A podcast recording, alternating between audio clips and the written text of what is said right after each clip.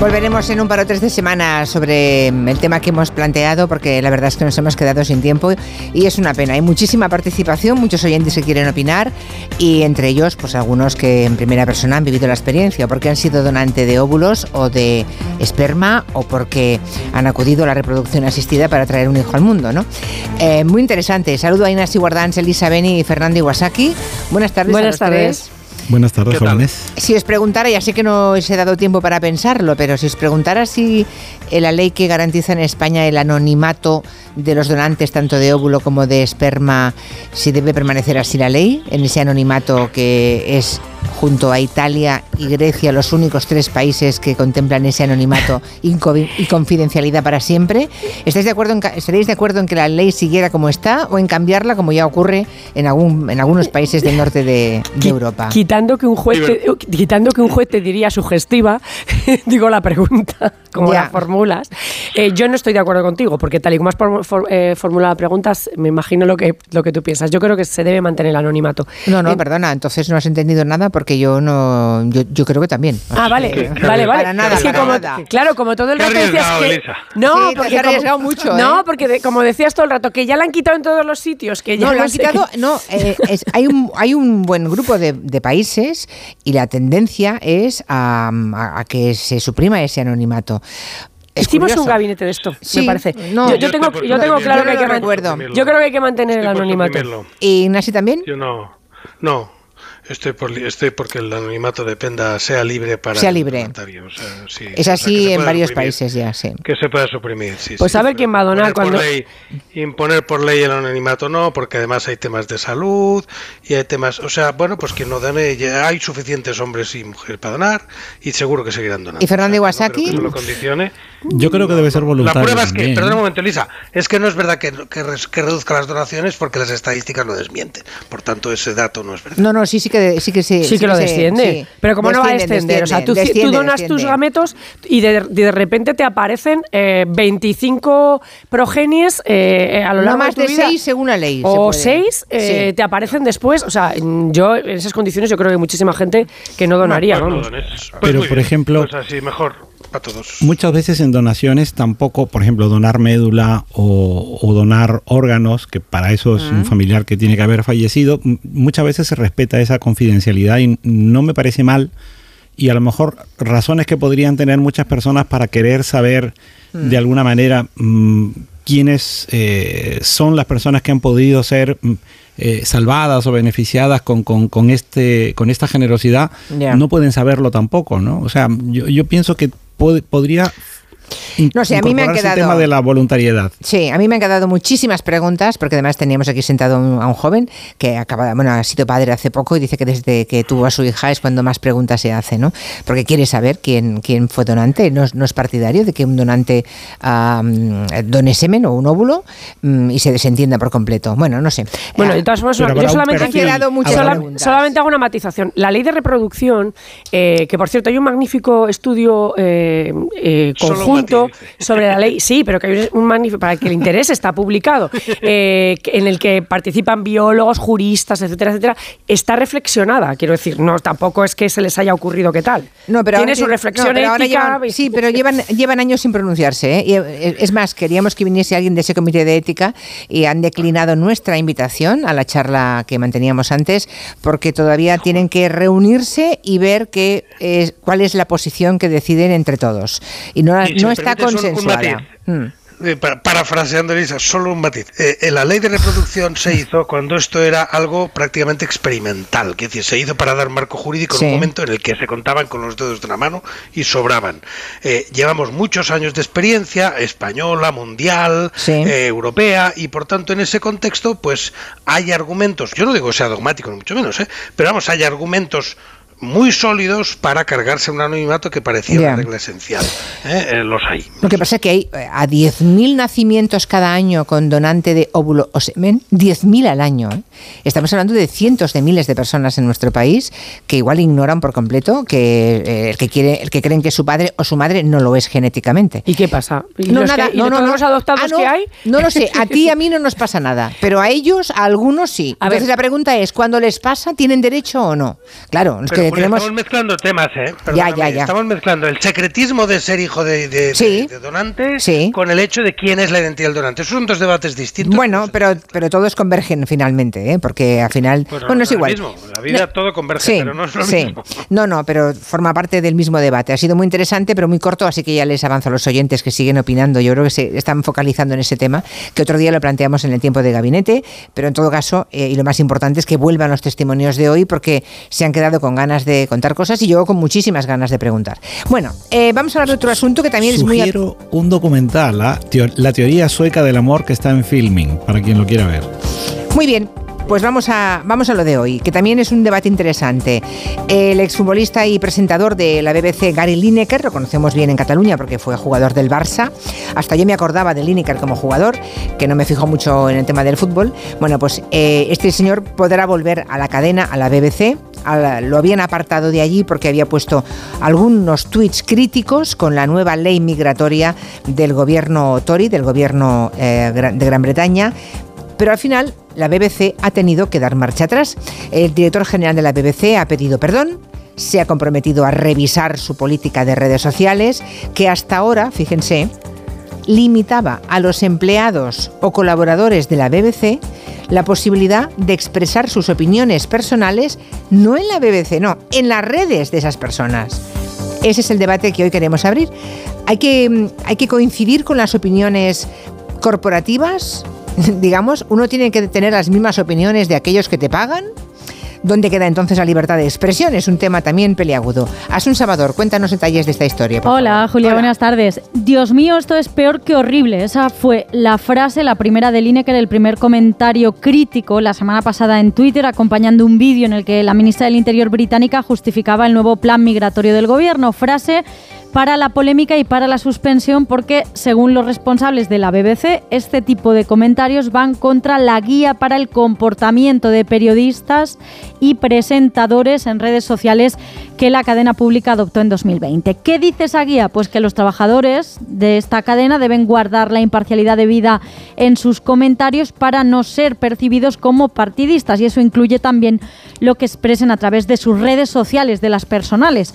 Pero Lineker en este caso no es estrictamente un trabajador de la BBC, es un colaborador con contrato de estrella. Tampoco es la primera vez que critica al gobierno y en concreto a los Tories. Ya lo hizo con el Brexit. También les afeó que acepten donaciones de oligarcas rusos. Pero esta vez ha alcanzado tal notoriedad que estos comentarios han sido objeto de varias portadas del Daily Mail y del Daily Telegraph, entre otros. Así que el viernes le cesaron. Fue peor el remedio que la enfermedad porque otros presentadores también se plantaron. La cadena no ha podido emitir su programación deportiva habitual este fin de semana. En los estadios de fútbol se han visto carteles de los aficionados en apoyo al Lineker y también se han sumado a ese apoyo los clubes. Y al final, como decías, la dirección de la BBC ha tenido que dar marcha atrás. Lineker volverá a presentar su programa de Match of the Day y el director general de la BBC, Tim Davy, ha pedido perdón a la audiencia, a los colaboradores, a la plantilla y ha anunciado que van a revisar esas reglas de imparcialidad. Desmiente, por otro lado, que haya habido presiones de los Tories en el veto a Lineker. Absolutely not affected by Absolutamente no, no está afectado por las presiones de un partido o de otro. No es así como trabajamos en la BBC. Las directrices de imparcialidad se aplican igualmente para las críticas a derecha e izquierda.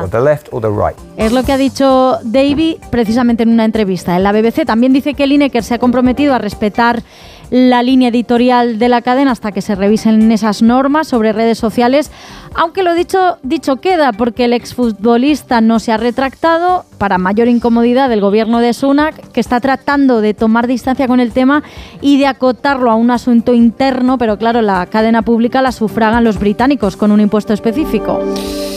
Pues no sé si tenéis una opinión clara al respecto, pero lo primero que, parece, eh, hasta que no ha rectificado la BBC, es que las opiniones que tenga cualquier ser humano de un país democrático eh, las puede expresar en el salón de su casa. Fuera de ahí, por lo visto, hay que opinar lo mismo que aquel que te mm. paga. no sé cómo lo veis. Ah, eh, ¿Quién quiere empezar? Fernando, venga, le toca a Fernando hasta que empezar, va. Ah, primero quiero empezar con humor, ¿no? Esto, esto, lo hubiera, eh, esto le hubiera ocurrido a un periodista cultural y no se hubiera enterado nadie y no hubiera tenido ninguna influencia. Por lo tanto, el hecho de que haya sido una, una figura pública, popular como, como Lineker, es lo que definitivamente ha hecho que todas las altas autoridades de, la BBC y del gobierno hayan tenido que, echar para atrás. Pero hay tres cosas que me gustaría plantear. La primera, estoy absolutamente en contra de que haya una empresa que, ponga esos límites a la libertad de expresión ah, de sus trabajadores, de sus profesionales y mucho menos cuando se trata de otros canales que no tienen nada que ver con el medio donde realizan su labor. Dicho sea de paso, y esto es lo segundo, en España ocurre que cuando alguien es nombrado, por ejemplo, consejero de una cadena autonómica o de una de las, eh, digamos, de televisión española, a veces va incluido que no pueden tener columnas eh, de opinión en periódicos o participar, por ejemplo, en tertulias como la nuestra. Y, y esto, mm, la verdad, es que está muy en sintonía con lo que estamos hoy comentando. Y en tercer lugar, pues a mí me parece que es como para reflexionar el valor y el impacto que tienen las opiniones de figuras muy mediáticas y populares de, sectores como el deporte y probablemente otros muy próximos, donde definitivamente se ve de qué manera influyen y canalizan y vertebran la opinión pública. Estas tres cosas las dejo para empezar. Muy bien. Eh, Elisa, ¿cómo lo ves tú? A ver, lo veo de una forma un poquito más eh, complicada. Eh, en realidad, está, lo, que, lo que está, hay dos cosas que creo que están sobre la mesa. Una es el, concepto de la imparcialidad. Eh, para que se entienda y se entienda un poco cómo sería esto en la BBC, porque claro, no tiene gran cosa que ver con, nuestras televisiones públicas tampoco, el debate de fondo sería trasladable a ¿pueden los jueces tuitear sus opiniones libremente y mantenerse imparciales. Eh, es decir, que todos sepamos si el juez que nos toca es de derechas, de izquierdas, insultó al gobierno o eh, alabó al partido tal. Los militares, por ejemplo, que también tienen limitada en ese sentido su, libertad de expresión, eh, pueden expresar libremente en las redes, más allá de sus, de sus pagadores, lo tienen limitado también por ley.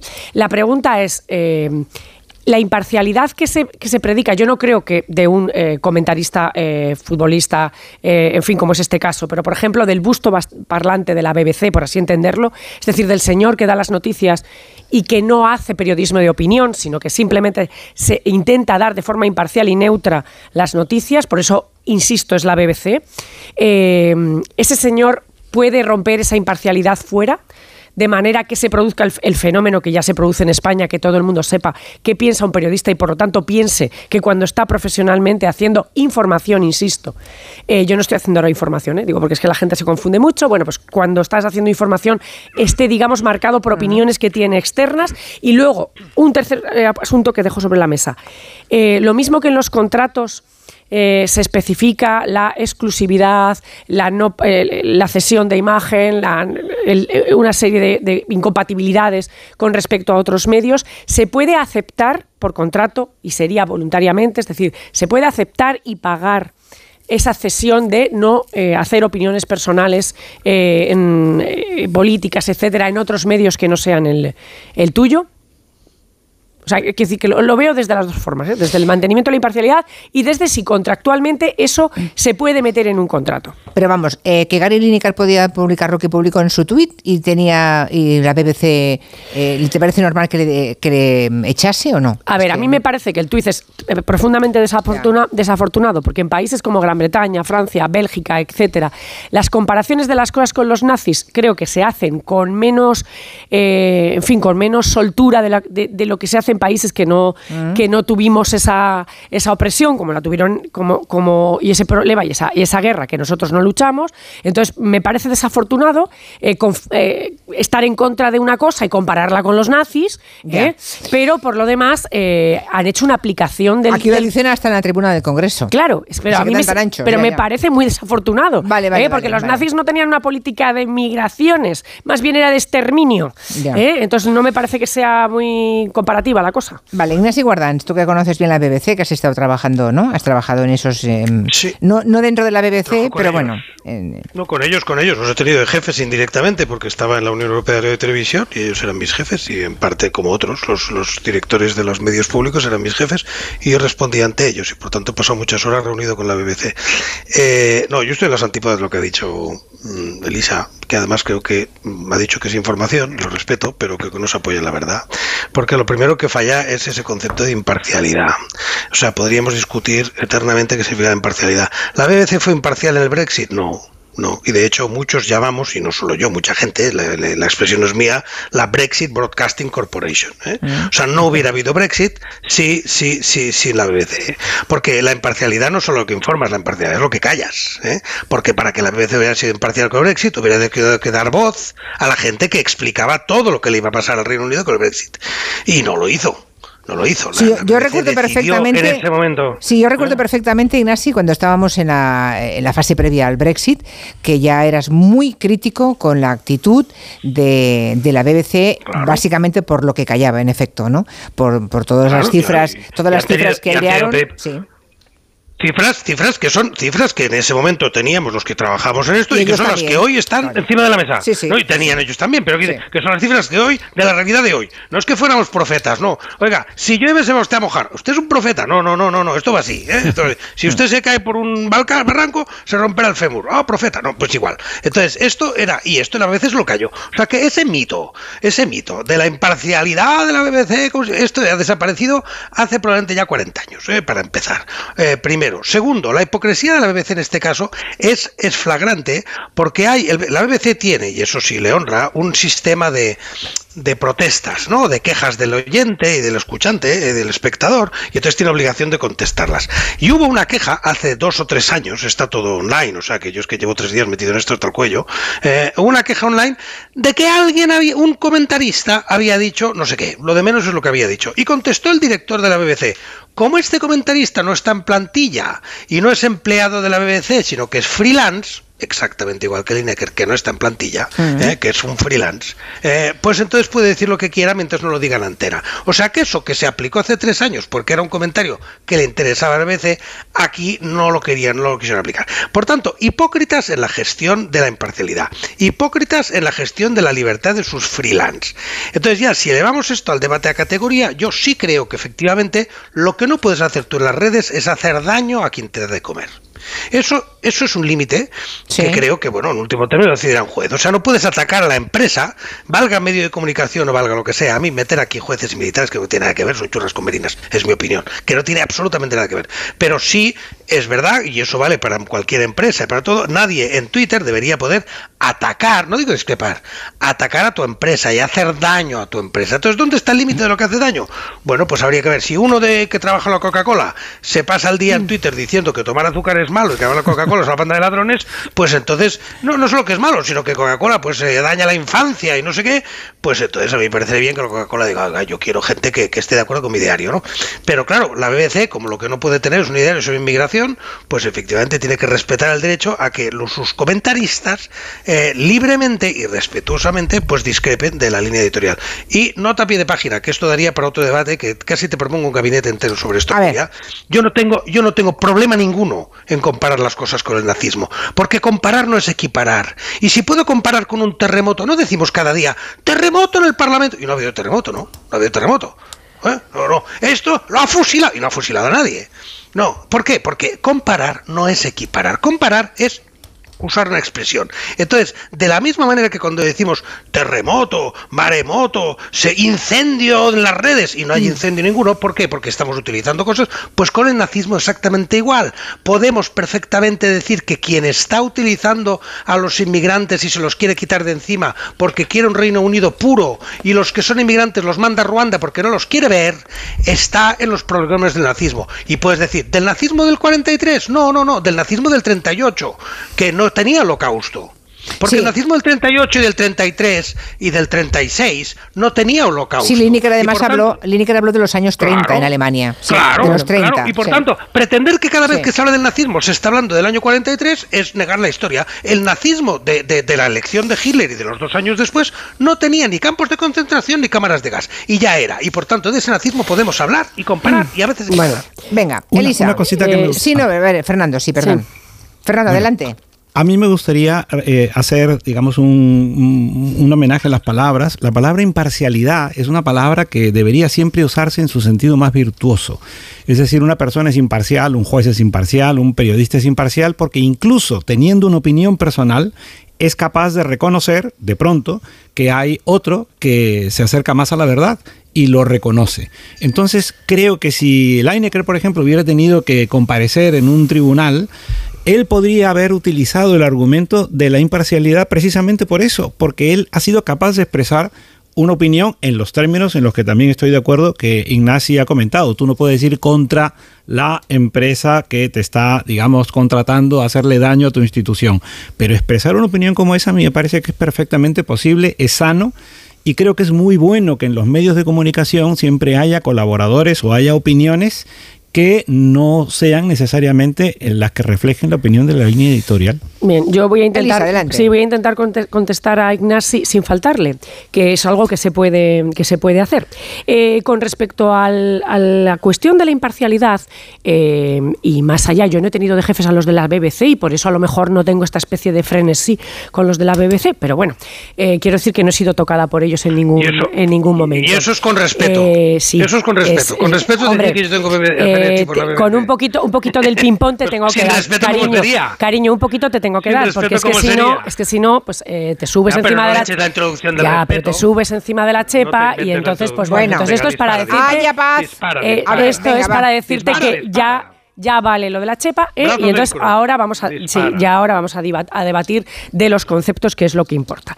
Bien eh, no es nada descabellado el tema de eh, que he mencionado de los jueces y de, etcétera porque es un tema que ha sido motivo de polémica que ha sido tratado también por el Consejo General del Poder Judicial y que es un tema que está que jueces con periodistas Ignacio ahora tiene que hablar ahora, tiene que acabar. por favor. Luego luego ya te doy a ti la palabra. Es la imparcialidad y además como tú dices si tú puedes comparar eh, a lo que sea con los nazis, pues yo puedo comparar la imparcialidad de los periodistas con la de los jueces. Por ejemplo, es decir, no, no te arrogues tus posibilidades de comparar lo que te dé la gana y los demás no podamos comparar. Porque además me parece efectivamente que estoy haciendo una comparación que no es nada, nada loca. Estoy hablando de periodistas estoy hablando de. chico, eres un encanto, de verdad, te lo digo desde aquí, que es un placer, debe ser un placer estar siempre a tu lado. Bien, eh, lo, que, lo que quiero decir es que, eh, si, si, no pierdo el hilo por culpa de estas interrupciones tan abruptas, eh, lo que quiero decir es que la imparcialidad, que no se predica, por ejemplo, efectivamente de un colaborador ni de nadie que está haciendo un programa de autor, yo no estoy hablando de eso, estaba hablando de las bustos parlantes. ¿Eh? Es decir, hasta que se inventó el informativo de autor, en el cual la gente hace informativos, por ejemplo, en la televisión, y todos sabemos lo que piensa el señor que está haciendo el informativo, hasta que se inventó eso, las personas que hacían los informativos eran meros transmisores de la información sin que tuviéramos por qué saber eh, qué partido es el que le gustaba, o, es decir, imparciales, no tomar parte, es decir, no tomaban partido. Bien, entonces, eh, ese sería otro debate, ¿eh? si se, hay que tomar o no partido siempre. Entonces, por eso lo he comparado con, la opinión de los... Aunque a veces tomar partido es contar unas cosas y, ocultar otras. Sí, pero eso, eso es, esto es otra, otra cosa que no hace el señor, que es el, busto parlante, porque el busto parlante no hace la... y tú lo sabes perfectamente. bueno, igual no, hace, no hace la escaleta. pero igual es el editor también, ¿eh? Hay presentadores que son los editores también. Bien, Vale, pero hay otros que no. Entonces, a eso me refiero. Me refiero que efectivamente eh, podemos hablar de la objetividad y extendernos y tal, pero el tema de la, de, la imparcialidad. Por eso he traído a colación a los jueces, porque se ve más claro y palpable cuál es el tema de la imparcialidad. Es el tema de que si un señor, por ejemplo, se, estamos, se está mostrando todo el tiempo en las redes, pues muy agrio con un partido político determinado, con las personas que siguen a ese partido, eh, en fin, eh, hasta en términos, digamos, incluso coloquialmente muy fuertes, pues hombre, uno puede pensar que si cae en ese juzgado y es con Militón de esos señores a los que el juez está todo el rato poniendo verde, pues a lo mejor no le va a ir bien. ¿Entiendes? Ese debate estaba sobre la mesa. Eh, eh, y a eso me refiero con el tema. Y luego está el tema del contrato. Tú mismo me estás diciendo que si una empresa por contrato te puede pedir, y por supuesto pagar, eh, y te puede pedir que no, que no, que, que de alguna manera limites alguna parte de tu libertad de expresión, porque tú mismo lo acabas de decir. Claro, si no te puedes meter, no puedes meterte con la propia empresa. Cuando pueda contesto. Sí, sí, sí, estoy callando, pero si me haces preguntas lo voy a tener que contestar. Vale, pues venga, adelante, responder. Bueno, sí, sí, primero, a mí la idea, le insisto, sí, sí, a mí la idea de comparar, que acabas de decir, o sea, que un militar tiene la fuerza armada y son autoridad, son agentes de la autoridad. O sea, que si hay algo que distingue esencialmente esos ejemplos que está poniendo, es que tanto los jueces como los policías militares son agentes de la autoridad. Los policías, digo los periodistas, los periodistas hasta hoy no son agentes de la autoridad. Y los comentaristas todavía menos. O sea, que a mí me parece que... No he comparado unos con otros. he hablado de imparcialidad, eh, del concepto de imparcialidad para que se entienda. ¿Cómo quedaba lo de los cortes? ¿Cómo quedaba lo de los cortes? ¿Cómo va?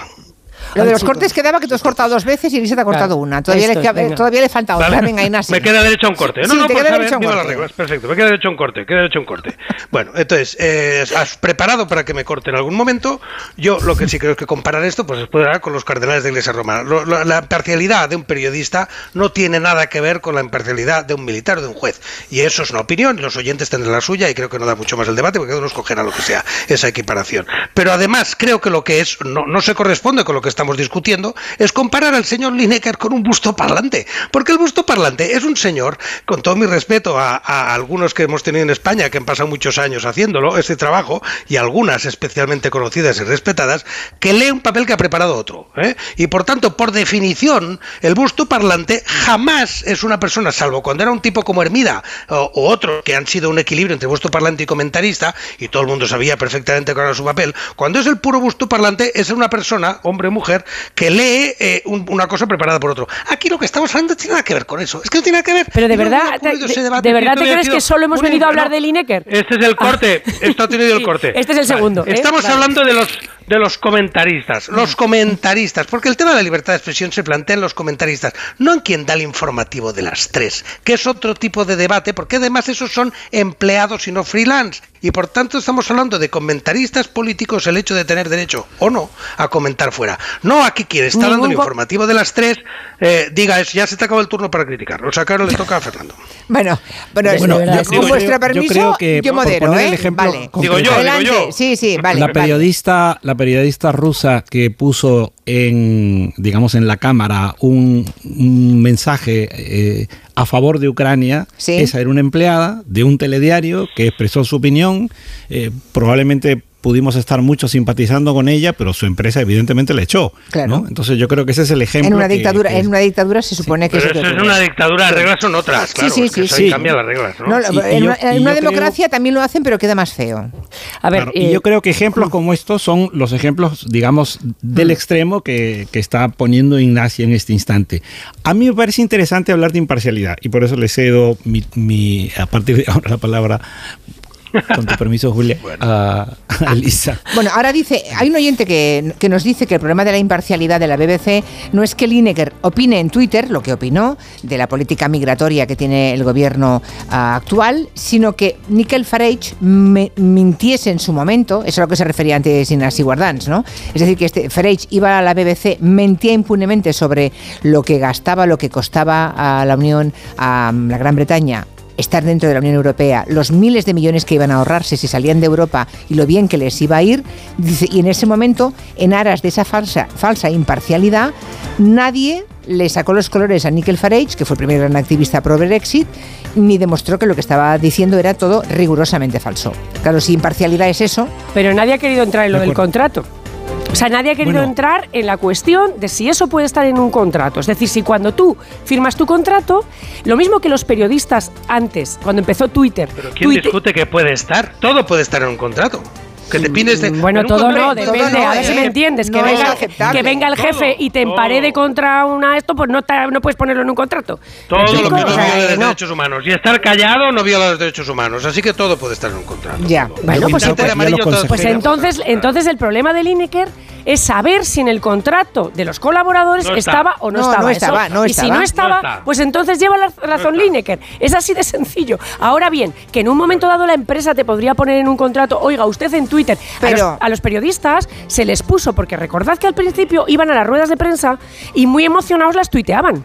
Y entonces los medios de comunicación dijeron, oye, guapo, yo te estoy pagando y resulta que... Eso es otra cosa. Que lo está bien, pero es otra cosa. Quiero decir... Pero una empresa de verdad te puede poner en, en contrato que en tu red social y fuera de ese lugar de trabajo opines lo, que te dé la A ver, esto es, esto es lo, esto es lo que yo he puesto... Si lo paga? A ver, es lo que yo acabo de poner sobre la mesa y Ignacio y Guardans dice que sí. Yo no lo tengo tan claro que determinadas cosas te las pueda poner, ¿de acuerdo? Pero él que sí, bueno, pues ya está. Pero, o sea, me estás diciendo que el que, paga, el que paga manda. Claro, lo está diciendo con contrato. Es así. Ya, pero manda hasta dónde. Pero, manda hasta dónde. ¿Hasta dónde manda? Julia, Julia, Dime. te respondo muy rápidamente. Porque además esto sí que es de código civil. Ah, o sea, de, es de código civil. ¿eh?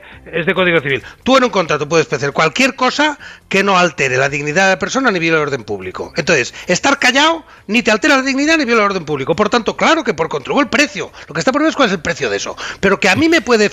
Yo puedo firmar con alguien un contrato porque me obligo. No ya lo de, a no contradecir, a no estar ni en Twitter. Pues claro que podría. Esto es lo que me pagan por eso. Esto es. Eso, no lo cuestiono. Como la exclusividad. es como la exclusividad que también se paga. La exclusividad, si te la pagan, te la pueden exigir. Uy, se me ha puesto la cabeza como un bombo. Vale, una pausa y seguimos. Yo, dejo Fernando, di, Imparcialidad no es lo mismo que neutralidad. Me interesa el concepto de imparcialidad, no el de neutralidad. Mm, vale.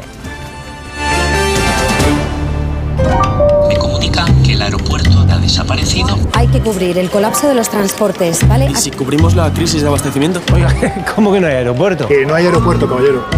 ¿Te imaginas un día sin aeropuertos? Descúbrelo en undiasinaeropuertos.com. AENA, aeropuertos para ti. Ministerio de Transportes, Movilidad y Agenda Urbana, Gobierno de España. Soy David de Carlas. Si tienes un impacto en el parabrisas, no esperes a que se rompa por completo. Entra directamente en carlas.es, elige día y hora y te lo repararemos en solo 30 minutos. Carglass cambia, Carglass repara. Cuando Nico abrió su paquete de Amazon fue amor a primera vista. Con su diseño depurado y gran poder de succión, el aspirador derrochaba calidad por los cuatro costados y por un precio menor del que jamás habría soñado. Cinco estrellas de Nico. Empieza a buscar en Amazon hoy mismo. Y de repente empiezo a ponerme nerviosa con el regalo. Ya lo tengo y quiero dárselo ya. Me acerco y pienso, ¿le gustará? Me fijo en cómo rompe el papel en sus ojos cuando lo ve. Y entonces le digo, felicidades, papá. Regalar siempre será más grande que cualquier regalo. Feliz Día del Padre. El corte inglés. En marzo, los pueblos valencianos son un museo al aire libre. Un cuadro sorollesco, luminoso y alegre. Tradicional y colorido. Emocionante ruidoso y efímero. Este año vive las fallas. Diputación de Valencia. Si buscas coche sin caer en el derroche, ¿qué coche me compro.com? Rentino nuevo sin dejarlo para luego. ¿Qué coche me compro.com? Usados, 100% garantizados. ¿Qué coche me compro.com? A la hora de alquilar, ¿experimentas el pánico de elegir el inquilino adecuado? ¿O confías en la selección de un inquilino solvente y fiable a los especialistas en protección a propietarios? Cada día somos más los que disfrutamos de la protección de alquiler seguro. Llama ahora al 910-775-775. Alquiler seguro. 910-775-775. 29. Tus nuevas gafas graduadas de Sol Optical. Estrena gafas por solo 29 euros. Infórmate en soloptical.com. Honda Cero Madrid 98.0 ¿Quién ha decidido que la tecnología sirva para mantenernos inmóviles?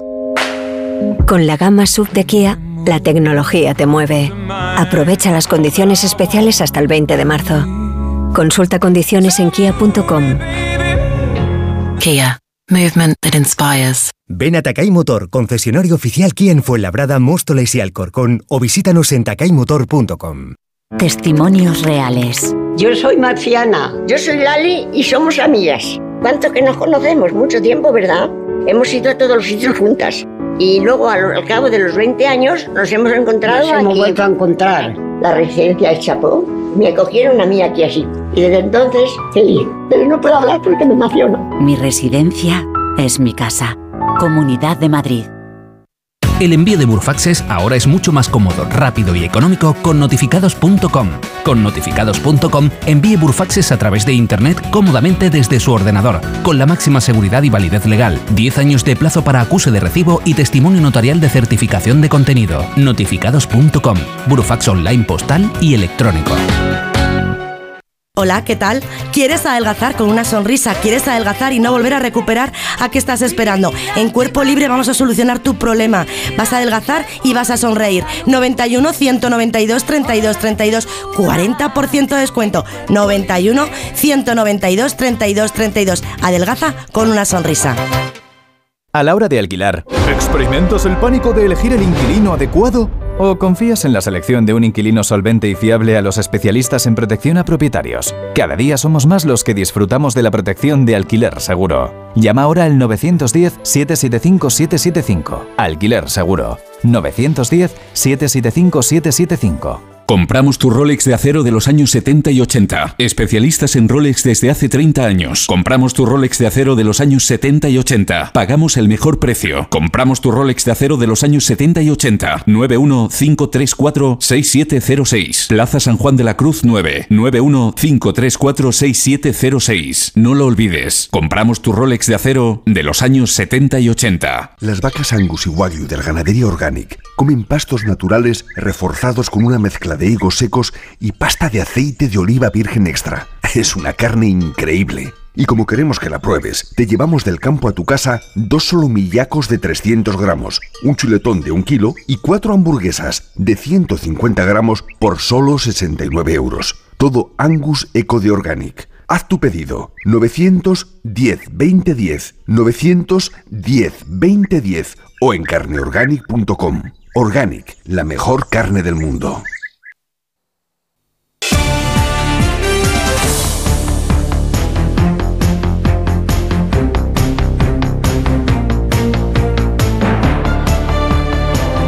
Respecto al tema de Gary Necker, eh, lo que está hablando aquí es de una apariencia de, imparcialidad, no de la imparcialidad, porque sus opiniones que se expresan en redes sociales las van a seguir teniendo, se publiquen o no. Otra cosa es la conveniencia de que haya siempre una apariencia de de, imparcialidad en ciertos ámbitos, jueces, etcétera. No creo que sea el caso de Gary Necker. Entonces, si alguien está, de los que trabaja en la BBC está en contra de la política migratoria del gobierno, si es un colaborador externo, o es una, una persona asalariada, no puede decir fuera del ámbito de trabajo, nadie discute dentro de la BBC, pero fuera de ese ámbito puede decir su opinión. Me, me parece curioso que estéis, estéis defendiendo tanto Ignasi Guardans como Lisa Beni que en efecto una empresa puede poner todas las condiciones que quiere en un contrato. Porque entonces, ¿dónde queda la libertad? Vamos a ver, yo, a ver, un, se- un segundo, un segundo. Yo no he Sí, dicho, ejemplos a ver si lo Sí, pero yo no he dicho tal cosa. Yo he puesto una pregunta sobre la mesa, ¿de acuerdo? Y la ha contestado Ignasi. Yo la he puesto sobre la mesa. Tengo mis dudas. Por cierto, que quería recomendarle que lea la- en la enciclopedia del Holocausto. eh, los propios, eh, eh, los propios israelíes dan como inicio del Holocausto 1933. ¿eh? Proceso gradual Bueno, iniciado ya, en claro. Europa en 1933. Claro, la autoría Ya. intelectual llega mucho antes de la física. No, claro, bueno, la- ya la y en el el libro y en el claro. libro pardo y en el libro pardo del nazismo que fue publicado en el año 37, si no me equivoco, ya se habla de, de- de exterminio. Es decir que bueno, es eso es discutible. Bueno, todas las guerras pero bueno, sí, empiezan bastante tiempo antes no, de... no, pero es discutible que no hubiera, es discutible que no hubiera asesinatos por razón de, de, de esto mucho antes, porque ya los hubo en- eh, antes de la noche de los cristales. Pero bueno, cualquier día lo tenemos. Yo vivo, Eh, vivo, vivo, vivo en un país en el que en el que migraban judíos alemanes que estaban perfectamente Sí, mira, que estaban perseguidos, pero bueno, bueno Sí, deja- como estoy escribiendo una novela que está en esos años, te puedo contar hasta el papel, Julia, hasta el papel de la reina de los belgas en ese tema, que fue muy importante. El papel de la reina de los belgas fue muy importante. Por eso la nombraron luego Nazismo justo entre las naciones. Julia, que tú eres la que manda. Sí, no, no. Lineker, ¿De qué hablamos? Sí, hablamos de Lineker y de lo que queráis, siempre y cuando respetemos los turnos de palabra. Nos seguimos quedan los últimos Lineker. minutos. Pues la pregunta que ha planteado. pues A ver, la- me decías, tengo Sí, un respuesta ejemplo, a eso. Querías un, ejemplo, ahí. Un ejemplo muy sencillo. Mira, un ejemplo. Bueno, primer ejemplo, muy sencillo de la noche de ayer. Todos los que han votado en todos los miembros de la Academia de Hollywood tienen prohibido comentar su voto en las redes y perderán la condición de académico o el derecho de voto como lo hagan, para empezar. Lo tienen prohibido. Y si cualquiera de los que ha votado dice lo que ha votado y expresa lo que ha votado en las redes, perderá la condición de votante en la Academia de Hollywood. Fíjate. Y son gente del mundo entero, algunos españoles y alguno puede que nos esté escuchando.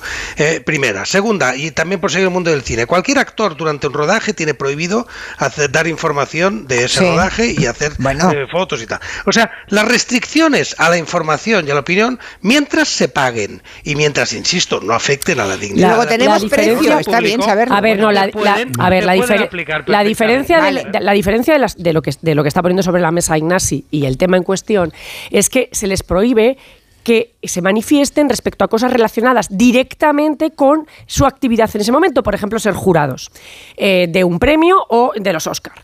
Y por lo tanto se les pide una reserva y discreción respecto, un secreto respecto a esa decisión que están tomando. Cosa distinta es que al que vota en los Oscar le pusieran por contrato. A ver, Momento, por favor, déjame momento, porque esto sí. que voy a decir es la clave. Es decir, Y pido la, la vez. la historia Vale. sería que al de los Oscar le pusieran por contrato que no pudiera hablar respecto a la reproducción Criticar a la asistida. No, respecto a la reproducción asistida en las redes. ¿De acuerdo? Es decir, porque lo que ha hecho este. de cine, porque pues lo se que ha hecho este pues señor, que es futbolista y habla de fútbol, es manifestarse respecto a un tema político que nada tiene que ver con lo que él está haciendo en la BBC. ¿De acuerdo? Entonces, interesante. Este eh, debate es interesante. No, no, es que eso es falso. Eso es falso. La idea de que un periodista de, de fútbol no tiene que ver con inmigración significa creer que inmigración es algo que no afecta al deporte, que no afecta a la sociedad. Lineker es un comentarista de sociedad. Es un futbolista, y eso ya ¿no? Es una premisa tuya. Vale. Es una premisa. Luego es un no, señor era que ex- hace. exfutbolista. claro, pero que Era, hace era. un programa deportivo Vale, porque o era José futbolista, Ramón- no porque era periodista, Bueno, o sino porque sea. era Los que futbolista. están en el no, bueno, deportivo pero en es que España no pueden hablar de más que de pelotas y como digan algo de género ya se están patinando. Esa es buenísima esa. Pero ¿quién ha O sea, dicho? ¿cómo hablan de Pero si yo he dicho lo contrario. Claro, dices Vamos a ver. no Ignacio, si me escucharas, Bueno. en lugar de estar buscando cómo dar pullas, me escucharas, te darías cuenta que estoy diciendo, estoy diciendo, estoy diciendo lo contrario de lo que tú dices. Yo lo que estoy diciendo es que Lineker puede perfectamente hablar de un tema que no tenga que ver con la- el motivo de su contrato. ¿Vale? Que tu ejemplo no estaba bien puesto. Vale, o sea, tú que Lineker- precisamente por ser un tema que no es el de fútbol puede hacer lo que quiera. Claro, otra cosa Vale. distinta es que él se, se muestre, tenga un programa de fútbol y esté todo el rato metiéndose con el Arsenal, ¿vale? Y diciendo que eso Sí. no, me no explico. puede meterse con el Barça, Lineker. Vale, perfecto. Vale, eh, esto es Vale. diferente porque ahí sí rompe la imparcialidad del señor que está haciendo Bueno, el me equipo, tranquilizáis ¿vale? un poco porque claro, si uno en su red personal no puede poner lo que le parezca, mm, lo que le venga en gana Creo y su opinión lo que le dé la respecto, gana. sobre todo, Salvo que le paguen por no ponerlo, Julia. Entonces, no. bueno, o sea, todos tenemos un precio, está bien, vale, Vale. vale. Eso es Como- importantísimo. Vale, vale, sí, Otro sí. gabinete. Me apunto ese gabinete. Sí, al de si todos tenemos un precio. Es una gran pregunta. Gabinete Venga, lo buenísimo. haremos, lo haremos. Fernando Iwasaki.